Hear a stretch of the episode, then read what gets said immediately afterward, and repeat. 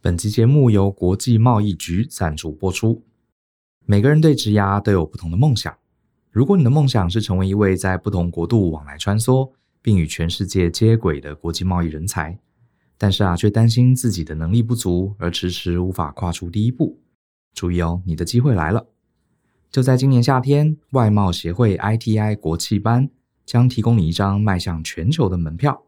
本年度外贸协会国际班将招收一年期的班级，并包括数位跨领域、经贸实战、日语、英语，还有粤语等不同的专攻组别。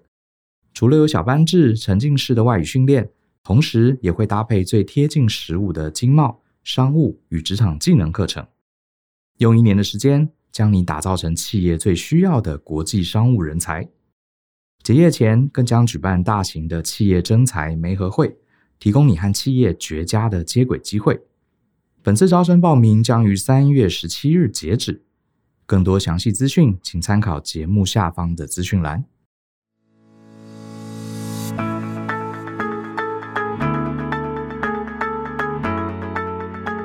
欢迎收听大人的 Small Talk，这是大人学的 Podcast 节目，我是 Brian 姚诗豪。今天这集呢，我们要访问一个好朋友，他其实呢，呃，是我非常欣赏的一位年轻的摄影师。如果大家有上过大人学的课程，或是看过我们的部落格，有些时候会看到我跟 Joe 的这个形象照。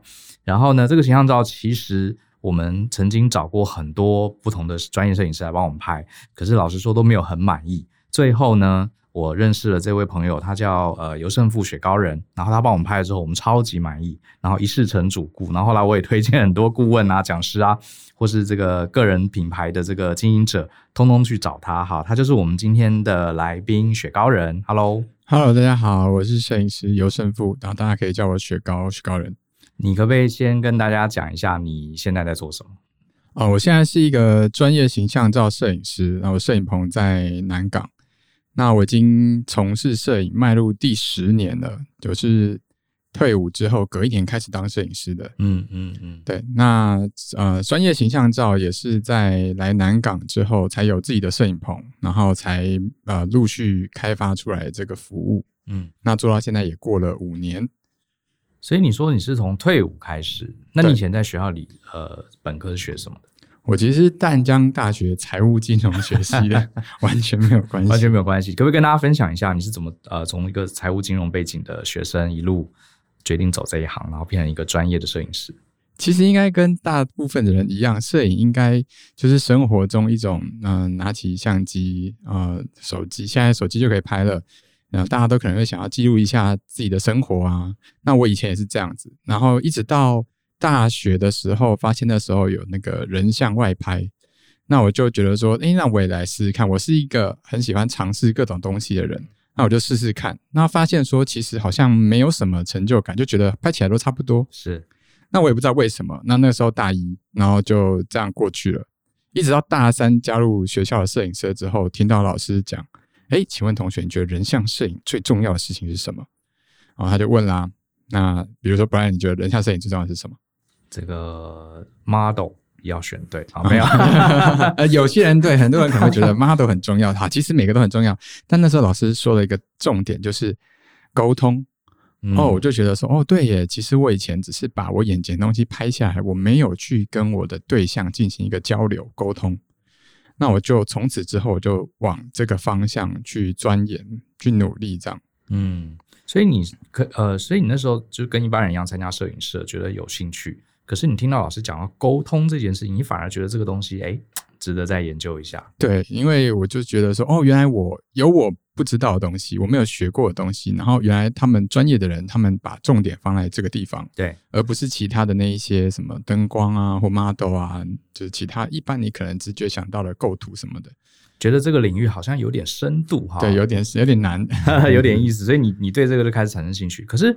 呃，我想，尤其是男孩子啦，就是对于像我们这种喜欢科技的东西，很多人都喜欢摄影，喜欢像我以前也买过那种很贵的单眼啊。嗯，可是真正走到这一行又是另外一回事了，对不对？真的，嗯、就是如果你想要把你的兴趣变成工作的话，其实蛮多其他层面要考虑的，就不是你拍你喜欢的东西就没事了。嗯嗯嗯。那你那时候退伍，呃，你就已经很清楚决定我要自己出来开业当摄影师吗？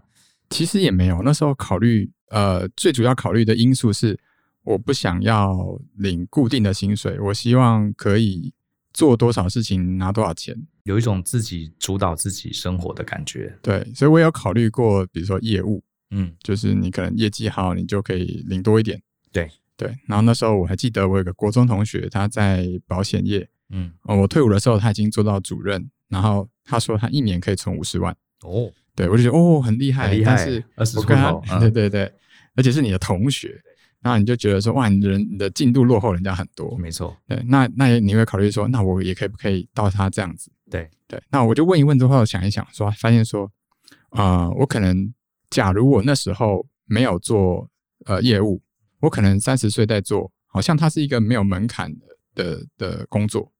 对，没有年龄限制嘛。可是我如果我那时候不做摄影的话，我可能三十岁我也不敢做了。嗯嗯，因为摄影可能它是需要很长时间的历练，而且甚至需要体力，就是一样都需要累积。然后，嗯，他可能还需要一点勇气。就是、嗯、对你自己的工作的话，这也是我正想问的，就是你，所以你那时候就决定要。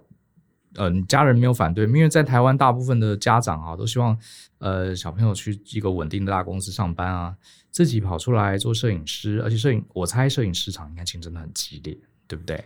就是呃这种艺术创作的公司呃工作，像很多父母都说，哎呀，这个很吃天分的啊，这个很吃运气的啦，所以你家人有支持你吗？嗯、呃，我家人没有到支持，但也没有反对。嗯，对，那就不错了。对，他可能就觉得说，啊、呃，因为我我有个哥哥，他念研究所，对，但我没有念，他可能想说，给我个两年时间啊、呃。我自己也是这么设定的，我给自己两年的时间。如果我没办法做到跟一般上班族一样可以养活自己的话，我就回去上班。哎，我觉得这个概念非常非常好。就是我们很多时候追求梦想，又害怕呃最后。呃，养不活自己，其实最好的方式就是你设定一个停损点，给自己两年。嗯，那你这两年大概做了哪些准备？应该说，我比较想要替听众问的就是，呃，我们有兴趣，我们也决定要放手一搏，可是真正开始要开业，这中间应该遇到很多挑战跟困难吧？一开始一定是在一个没有客源，然后没有曝光、没有知名度的情况，那这个时候其实就是。不停的找机会去曝光跟合作，那的确第一年最惨的时候，一个月我记得只有工作一天就接到一个案，接到一个案，然后收入只有八千块。对，那个时候可能就是如果你是在外面租房子的人，可能就会觉得想要放弃了，对啊，你可能连房租都有问题，真的。对，那还好，我前两年就是都还在家里面，嗯嗯，对，那不需要房租的压力的话，你本身的每天的焦虑感可能没那么重。对，那你只是嗯，可能家人还是问你说啊，你要不要去一个亲戚的公司上班啊？还是、呃、就开始在旁边给你一些其他方案，对对对，对，稍微催眠你一下。那你那你的方向很坚定，你有设定之前的那个时间的话，你就觉得说好，那我要把我要做的事情做完。嗯，再怎么样都试过两年再说，对对，对不对？当摄影师其实有很多种，对不对？因为你当特别有强调你是呃你是人像摄影师，对，所以你为什么会选择人像？应该还有很多什么婚纱的啊，婚呃婚礼的记录啊，商业摄影师啊这些。对，其实呃如果是婚纱婚礼，我也拍过，因为它里面也有人嘛。我以前都说呃有人我都有人的我就拍哦。好，那如果以拍摄的类型来说的话，就会分成说像你刚刚讲的，可能还有商品摄影。哦，现在还有美食摄影，很多外送平台嘛，有美食摄影。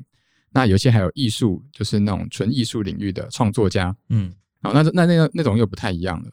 那我觉得以摄影师来分的话，呃，可能可以分成呃给人家聘请的摄影师，in-house 的摄影师，对，跟你自己自由接案的摄影师。那可能自由接案的话，你就你的接案的种类就可以很广。嗯，那。然后你还有一些可能，可能甚至是拍摄图库的啊。哦，对，他也不需要就是固定的接案子，他就只要拍照片，然后卖给图库网站。那这也是一种被动收入。然后还有一种就是啊、呃，艺术家，他是光光靠创作的。那这个可能他要有呃家里面的支持，或者是 还有一些纯艺术纯对纯底。嗯，对。那那可能可能沉潜的期间会更长。嗯，对。那我自己的话就是偏向我从自由接案的摄影师。那我从一开始的没有自己的摄影棚，所以我开始接婚礼。然后再来啊、呃，有一些累积一些婚纱工作室跟造型师的人脉之后，开始拍婚纱。那那时候国内的婚纱市场就像你讲的，很多很竞争，那婚礼也很竞争，所以我就呃往海外婚纱发展，就是希望让自己的作品的能见度可以再打开一点。嗯，对，因为呃我们的有的就是时间嘛，就是其他人 可能已经忙到没有办法出国，让我们有时间可以出国。那我自己也喜欢，就是透过。呃，摄影，然后可以到处去拍、去看不同的东西，对，所以那段时间我觉得也是很珍贵的、很特别的。所以海外婚纱摄影就是跟着新人一起到国外专门的地方，然后你去带带着他们，你就是在国外的场景完成所有的拍摄，这样子。没错，嗯，我比较好奇是，呃，身为一个创业者，你经历过一个前期哈。一个月才接到一个案子的状况，对，到你现在真的要排上你的这个摄影棚，真的很难很难。这个这个过程，呃，是不是自己还要了解一些业务啊？我的意思是说，我觉得自己接案最麻烦就是，就算你的摄影技巧、你的沟通能力跟拍呃是被拍的人沟通能力这些东西都你都驾轻就熟了，嗯，可是还得做宣传，还得让大家认识你，嗯，对，你是怎么做到从八千块一路到现在？呃，其实我觉得就是你自己个人接案来说，就像 Ryan 讲的，呃，已经不再只是单纯的你把你的照片拍好，把你的这个技术做好就好了。对于客人来说，他其实体验到的是你一整个服务的流程，从他怎么找到你，到他走进你的摄影棚，然后从拍摄的过程中到最后你给他照片。对，那甚至到给完照片之后的这个回馈，那这一整个流程都会变成是，我觉得现在每一个人他在做个人服务的时候要考虑进去的东西。嗯嗯嗯。对，那我当初其实就跟一般的摄影师一开始一样，就是完全的业余嘛，所以我们就是一样画葫芦，看别人做什么我们就跟着做什么。对，那做到呃，一直到我有了自己的摄影棚之后，我才想说，哎，我。如果一直做跟以前一样的事情，我婚礼去外面拍啊，我婚纱也去外面拍，那我这样跟别人有什么不一样？而且我的摄影棚都没有用到，没有产值，但是我要缴房租，是对，所以我要想说，我喜欢做什么，然后这个市场上需要什么，而且他们愿意哦付钱请我帮他们拍，而且我可以拍得很好，那我就想说，其实最一开始我是。在我的脸书上面问说，啊，有没有人想要来棚里面给我拍一个个人照？嗯，对啊，不用钱，送我个小礼物就好了。那呃，就来了十七八个朋友，好，来来来拍照这样。那我就觉得，哎，第一个人他来来就穿了一个西装，然后就觉得，哎，那你要是要做什么用的？他就说他要放这个履历网站。然后我就说，哦，他给我看了一下他想要拍的那个风格，然后说好，帮他拍。那所有人都这样子拍完一轮之后呢，我就把所有的照片放在我的脸书上面公开的算一个成小成果啊发表，就发现只有这个西装的照片，其他照片也有很多回响，但是西装的照片立刻就有人说他也要拍这个哦，对，嗯、我就觉得说哎、欸、这不一样哦，因为你拍其他人家说好看，但是不会有人说想要想要花钱找你拍，对对，那我就觉得说那这个东西会是什么？这个东西是什么？嗯、为什么他们想要拍这个东西？对那我那时候就做了一点市场研究，就发现说，哦，呃，形象照这个关键字来说哈，那时候啊、呃，我记得啊、呃，Google 下去只有呃头两名，第一个是一个商业的摄影棚，对，但他的作品感觉很久没有更新了，而且看不到价钱。是，那第二个人呢，他是一个婚纱店的摄影师，感觉是用他的工作业余的时间兼着做，兼着做，嗯，所以如果你想要找他拍的话呢，他你还要先参加他的说明会，对，是，感觉也是很忙，很忙，对对。那我就想说，哇，那如果你今天是一个消费者，那你想要找这个市面上的服务的话，其实资讯是有一点不够的，的服务有点啊、呃，没有那么完善的产品专门针对这一块。对对，那那个时候大概才二零一六年，嗯，对。那我就发现说，哦，那好像我可以用我过去学的东西。把这个服务做完整一点，是是是，哎、欸，我觉得你这个你这段经历真的可以当做教科书的典范呢，这就是发现蓝海的过程呢。对，后来觉得说，啊，好像呃事情是就是这样做起来的，嗯嗯，就是动脑筋去思考。好，一开始我们先呃不要急着赚钱，先呃帮大家免费做一些服务，从这过程中我们找出哎、为什么大家都喜欢这一类照片，然后再回头去调查市场，发现哎、原来这块。是有需求，可是既有的服务没有办法满足的地方，然后刚好又是连接到你喜欢的人像摄影，就结合出一条路线。其实确实，因为像我自己在美国上班的时候，呃，老美很习惯的会去花钱照一些形象照，对，然后放在他们的 LinkedIn 或是履历上。可是我后来回到台湾，因为我们常常在征人嘛，我说真的，我在一零四上面啊，大概一百。每看一百封履历啊，大概有认真放一个好好的正规的照片的，真的不到五个，我真的不夸张，五个以下。我当时就在想，台湾人怎么搞的？怎么连履历上的照片都是随便多年前的毕业照或身份证的证证照拿来用，甚至是一个生活照剪了一个角下来，对，怎么都乱七八糟。这个真的是很值得大家做。结果你看，哎，这个就真的是一个商机。对，哎，我觉我觉得你这段历程真的很棒。那我也想好奇问一下，就是。你这几年这样子慢慢经营，哈，呃，有没有遇到一些挫折或是困难很难跨过的坎，让你觉得，哎呀，还是这个别做了，让你很呃这个很挫败的事情？其实挫败的事情总一直都会发生，一直都因为因为你是一个人工，我是一个人工作室嘛，对，所以我没有同事可以讨论。以前可能反而还好，就是你觉得说啊，有多少做多少啊，对。那你可能不太会去检视你的一些报表数字，对对。那我呃，像我最近前阵子才认真的找了一个朋友帮我看一下我的那个数字状况，对。那他虽然说哎、欸、看起来很好，嗯，但是我也才因为这样的关系认真的看了一下我的，比如说我的客单价啊，或者是我这个呃客人的满意度之类的，对。那你就觉得说哦。其实中间的落差还是很大，然后去思考说，哎，为什么今天客人很满意，他们都有加选，那么另外一天的客人他就没有加选，是，是客人自己本身的预算，还是我没有做得够好？你会不断的自我怀疑，你是不是 lost 掉什么部分？没错，对，那你能不能够从这每这个每一个每一天的过程当中去找到一些让自己可以在更进步、改进的方式？那没有人告诉你答案，你就只能够自己去自己去猜测。对，对，这个你讲这一段真的就是创业者的日常，对对对，每天脑子都在想这些事情。没错，所以呃，那呃，我一说你有没有遇过一些，比如说比较呃难搞的客户啊，或是这种你不管怎么做都不知道他到底期待什么的这种？那也会有，在每一个阶段都会遇过，比如说呃，拍婚礼的时候最怕遇到，比如说呃，档案不见，硬碟坏掉。是，那到了婚纱的时候，也有可能也曾经遇过客人啊、呃，就是说他可能不了解你的风格，然后或者是你们沟通的时候，他讲 A，但其实他要的是 B。对，那你拍完一整天之后，他跟你说，这都不是我要，没有给我，对 对，这不都不是我要的，啊、他一张都不想用，那你要怎么办？对，那当时就会呃也会很怀疑自己是不是走错了，对，那。你如果当时没有转过来，你可能也会就是心理心情上有个很大的打击。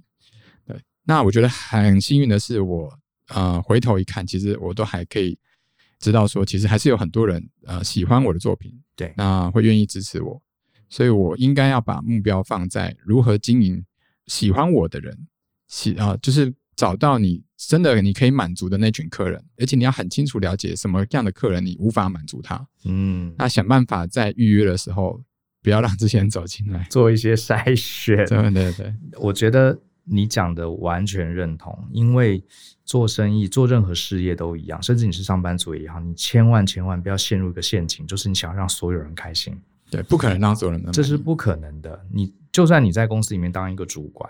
你想要你所有下面管的每个人都喜欢你，也很难。对，是几乎是不可能。而且你如果有这个，你的目标如果放在要让每个人都喜欢你，你就陷入了一个恶性循环。你最后连啊、呃，你就是满试着满足这个大家这种空泛的期待，最后连本来喜欢你的人，可能也觉得你变了味道。所以，与其这样，我很认同你讲的，你反而应该去呃清楚的理解我们的产品。到底是哪些人最喜欢？我们要把它做到更好，从九十分变一百分，而不是让那些呃本来就不是符合我们调性的人，你去让他拉到六十分，这是真的。而且现在呃，再扣回一开始的那个摄影师的种类，一开始大家你问这个一个摄影师，他如果是自己接案的，问说那你有在拍什么啊？如果他跟你说哦，我我都有拍，其实你反而记不得他到底会拍什么。是是，我都会，我都会。那你就想不得的时候，那我到底要找你拍什么呢？对，那可能我们一人生中都会有一些喜欢吃的餐厅，你可能就只喜喜欢吃他某几道菜，你就会愿意去了。所以我以前最喜欢的一种餐厅就是它只卖一两道料理，嗯，但是你每次就是很想要再去吃，对，因为别的地方就没有了。对，我就很想要当这种餐厅。是，那我也好奇，呃，当一个专业摄影师，其实也呃要学的东西也蛮多的，对不对？比如说你。第一个，你要懂得怎么架设摄影棚、灯光、各种器材的特性，呃，摄影技术就不用讲了。现在后置，对不对？后置你也需要有一定的功力。呃，要学的东西那么多，你大部分时候工作只有一个人。嗯，我意思说，你平常是做这行是不是很需要耐得住寂寞？我好奇的问。嗯，你都一个人，然后也没什么人可以一起讨论，还是说你会去参加一些呃我们所不知道的摄影师的聚会啊，或是什么之类？你是平常是怎么跟建立你的人际关系，然后从从中充实自己？其实走到现在的话，我会觉得我好像真的是一个蛮不会主动去联络朋友的人，但是朋友约我就会去。嗯，那呃，我觉得可能一方面是个性使然。但是在早期的时候，还也蛮幸运，有遇到一些贵人，很愿意分享的前辈，嗯，那他会组织一些后辈，然后进行一些分享，那那时候就有很很比较多机会可以跟着他们一起学习，那你可以从他们的流程当中去截取一些适合你自己的，然后建立你自己的习惯流程，跟你的比如说修图也好，或者是你的整个嗯服务流程也好。那你就会比较有基一开始的架构，那你慢慢再去无存经，把你的呃适合你自己的把它建立起来。那讨论的话，我自己是技术部分，我是在有了摄影棚之后，呃，有再去不同领域的，比如说拍杂志的摄影师，然后他开了一个呃棚内灯光的课，像这种再去进修，再去进修，然后嗯，正再进一步的话，就是我找教练。就是更资深的前辈，然后直接带我的摄影棚，帮我做一对一的教练。嗯，对，因为有时候你可能需要的是更特殊、更克制化。你当你做了一段时间之后，你需要的是有一个人帮你看。对，那这个东西我觉得是更需要更专业的，是比你的 level 找一个比你 level 更高的摄影师，他来看你的东西，他会给你一个更呃你没有想你想不到的视野。是是。哇，听听起来就很酷，就是非常专业领域。因为我有个朋友是那个高尔夫球的选手，嗯，他也是会找一对一的教练来教他挥杆。我说你都已经是国手了，你还找人来教？他说哦，这个很需要，因为要有人来帮你看。对，而且有些人有一些经验，他知道怎么调整你的各方面。对，没错，专业的等级就是这样子。那我也好奇，其实呃，我我觉得。今天这个主题我也特别想问，就是大家听到摄影师啦，或是艺术家啦，或是音乐创作啊，一般传统观念都觉得他好像是适合当一个兴趣，啊，不应该拿来当事业。那你是过来人，你等于是把你的兴趣来当事业。你在这个从摄影的过程中，有没有曾经一度觉得摄影不好玩了？就是没有像当年那么有趣哦，好累哦，还有好多案子，然后半夜回家还要修片，就是你会不会有这种担心？就是说，哎。我已经不想干这个了，这好像呃，把它当事业反而破坏了我对它的兴致。嗯，我觉得很多人都会想要有这种想法，或者是会说啊，你可以把兴趣当自己的工作，好好哦，这样对对对，蛮常会听到的。但是实际上，我就觉得那那就好像是你很喜欢吃甜点，对，但是你三餐都吃甜点，你会觉得它还好吃吗？对，就是变成说，当你。不是把它当做一个必要性的活动的时候，它是一种点缀，一种这个乐趣。对，但是如果你必须要用它来过活的时候，你考虑的事情好像就不只是它有不有趣了，而是它不能不能够真的让你吃吃饱。对你，你当你的兴趣能不能够收到钱？对，对你原本只是想要拍你自己喜欢就好了，现在你必须要能够解决客人的问题，他才会愿意付钱给你。那所以，如果呃。有有人想要把自己的兴趣当饭吃的话，你可能要先考虑一下，你愿意拿兴趣跟别人收钱吗？因为很多人连要跟别人收钱都会跨不过去。嗯嗯，对我自己就很后悔，我没有在学生的时候开始收费，对，因为不然的话，我的第一年可能就不会这么辛苦。是早一点去，就是哦，这个我觉得这个点蛮很少人提到，可是我觉得是一个是一个坎。对，你有兴趣，可是你愿不愿意呃？用你的兴趣产出的成果跟别人收钱。对，因为最在台湾最常遇到的就是说啊，你很会做这个，那你帮我做一下。对对，对，对，好像就不用钱，好像就不用钱，这是两回事哦。因为你真的要追求专业，你专业是一定是要有价的。对对。那我也好奇啊，就是其实我我我另外一个更想问的就是说，第一个你想要把兴趣当饭吃，到底这个这碗饭吃不吃得饱，对不对？这是第一关。第二关，假设吃饱了，会不会觉得这个每天在经营这个事业，最后坏了我对这件事情的兴趣？最后摄影拿到相机，我就好烦了，因为像上班一样啊，我又要拿相机，就像每天都要需要打电脑一样。你会不会有？你有没有过这样的经历？这个这这个是真的有发生过。嗯、比如说我学生的时候，我是每天都把相机放进我的书包里面。对，我是从这个国小一路。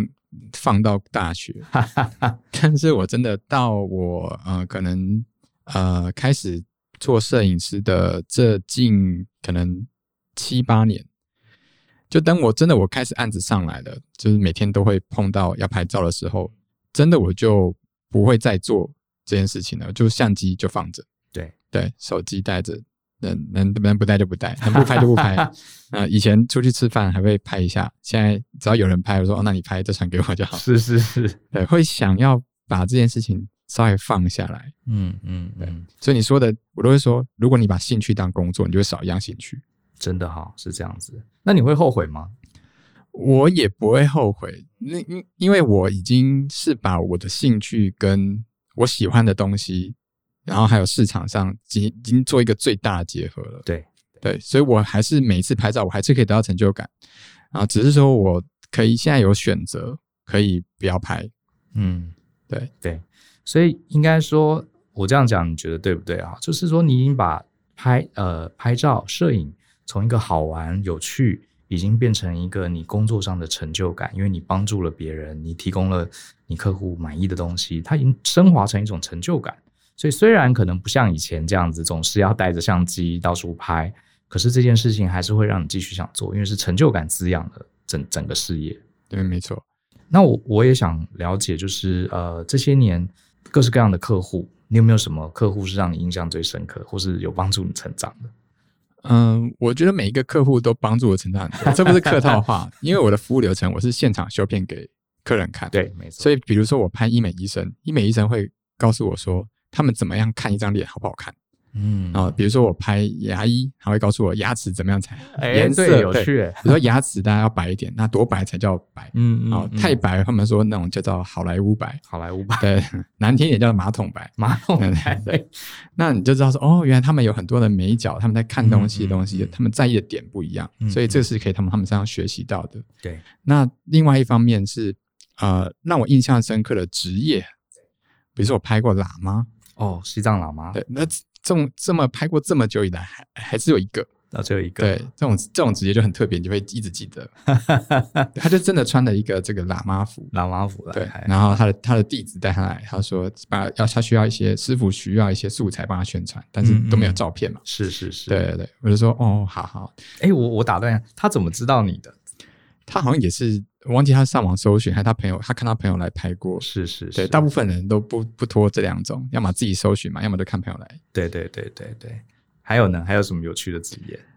嗯，我也曾经拍过，比如说，我想我要思考一下。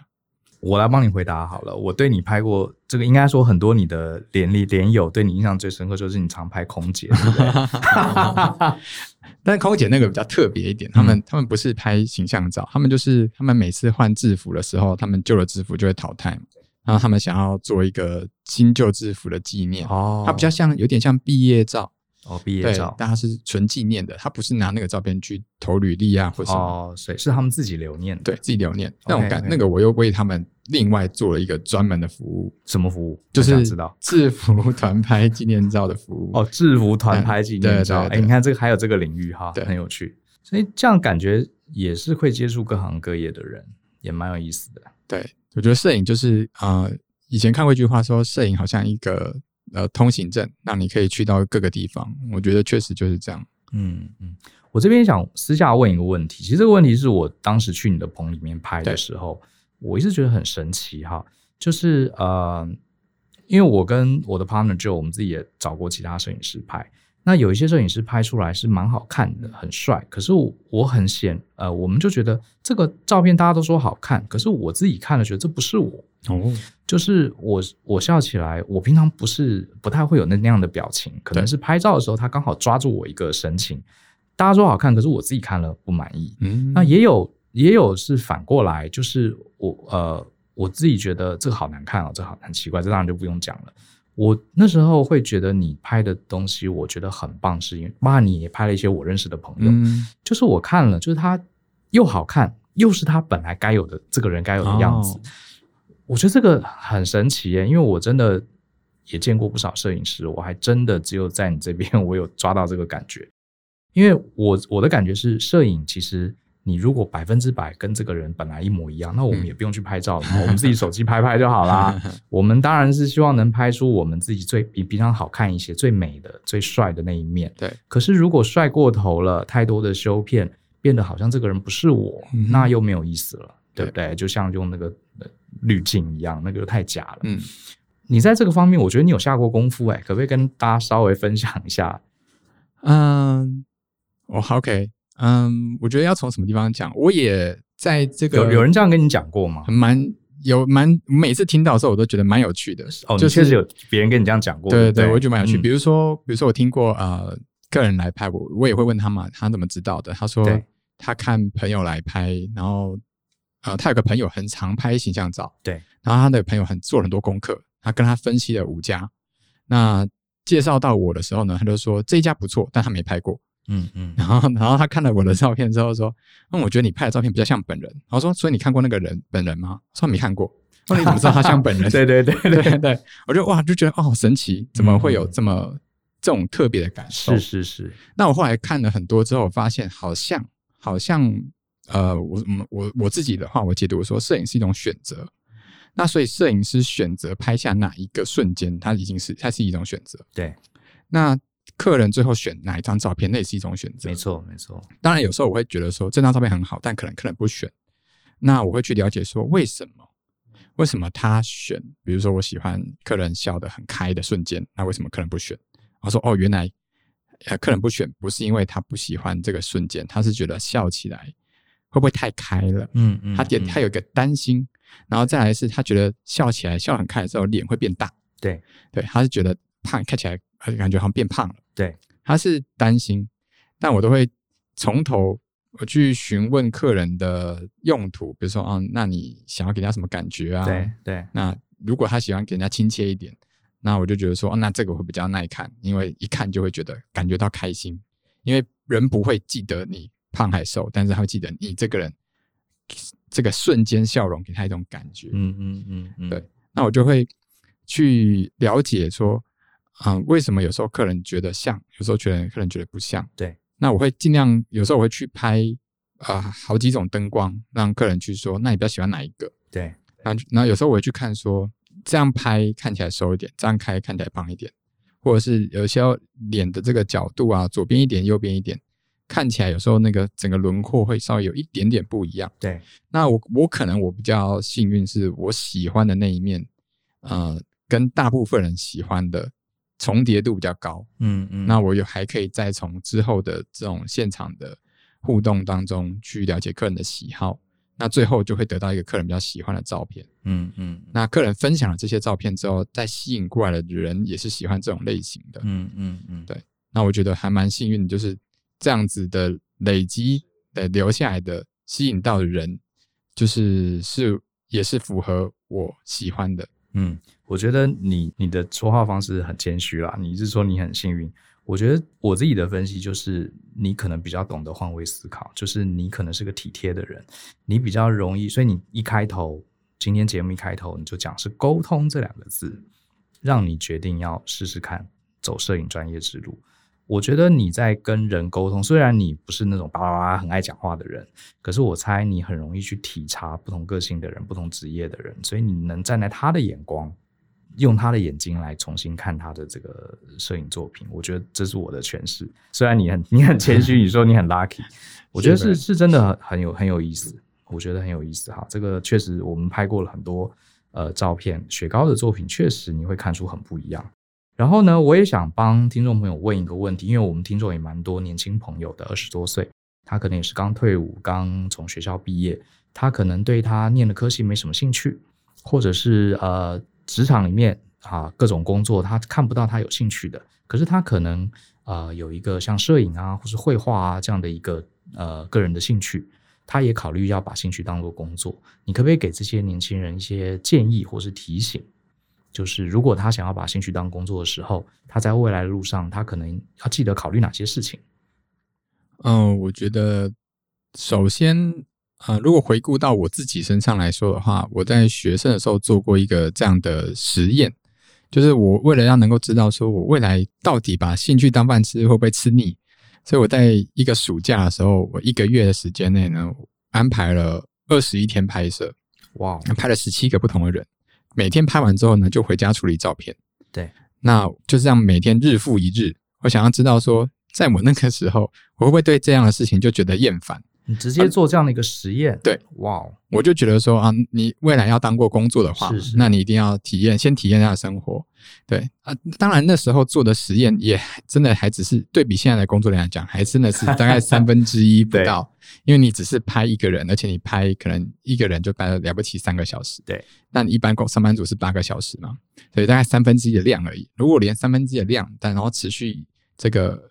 二十个工作天我都做不到的话，那我就不用想说我以后要做对要工作了嘛。嗯嗯，对。那但我就做了这样这样的事情，所以我觉得啊、呃，除了这个以外，如果那时候还有办法再开始提前收费的话，我觉得就很很完美了。嗯嗯，对，因为你就知道说你的东西跟市场的差距，还有你自己对于这份兴趣变工作的接受程度。对，那你才知道说最后怎么把这两个东西接起来。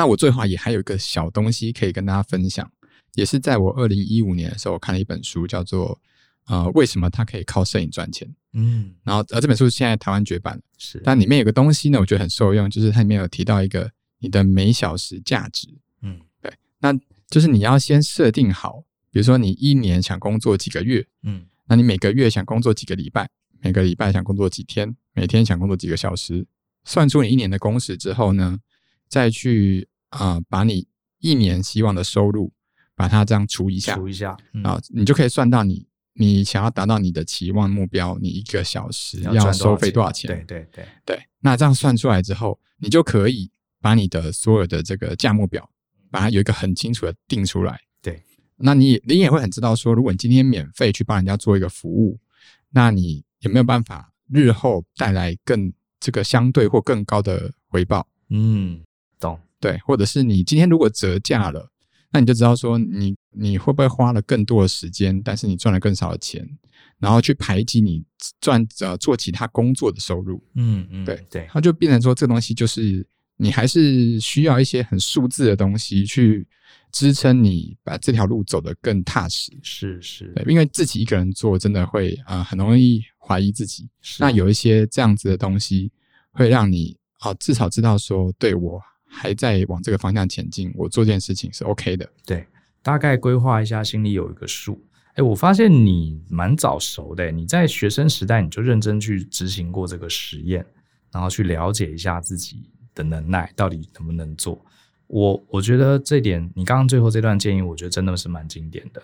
对，我反而有偶尔会遇到一些年轻人，像之前我有个学生，他跟我说：“呃，老师，我我毕业之后想去法国蓝带学院。”我要学做料理，然后我说，为什么你想学做料理？嗯、他说这个因为他对工程没兴趣，哈，虽然他念的是工程科系，可他想学料理。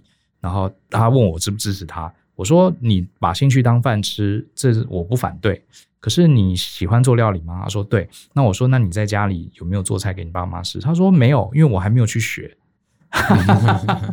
我就说你这样子你要再多思考，因为如果你真的对料理有兴趣的话，你不会等。毕业之后去蓝带学院回来，你才要开始准备做料理。你应该现在就用你有你有空的时候多做一些菜，请你的爸妈、请你的朋友吃。然后你你连续像这个雪糕人这样子，你试着一个月，每天端出不同的菜色，然后你常常进厨房，常常去菜市场买菜，你去体验一下，因为这个就是厨师的日常。嗯，如果你做了一轮，发现哇很有成就感，真喜欢。也许你再去投资，好是值得。你现在都不进厨房做菜，你只是你可能只是不是对这个有兴趣，你只是对于想拥有厨师这个头衔有兴趣。那我觉得这个就呃就要再多多三思。没错。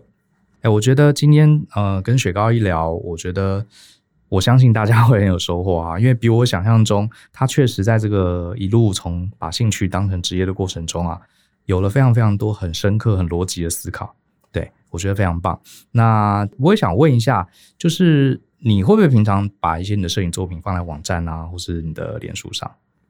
呃，以前呃刚开始的时候，这种事情就天天都要做，天天都做。对，对那到现在呢，我已经。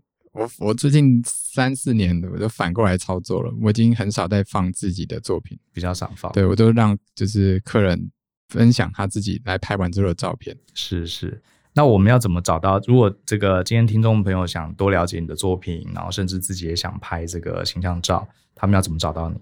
嗯、呃，在脸书或 IG 上面搜寻有 feel 摄影，嗯，就可以。有 feel，feel 就是 F U 嘛？对对对，有 feel 摄影好，然后雪糕人好。好，那非常谢谢雪糕今天上我们节目，也希望大家从这集的过程中能从他身上啊，这个亲身经历得到一些启发、一些洞见。相信思考，勇于改变。我们下次见喽，拜拜，拜拜。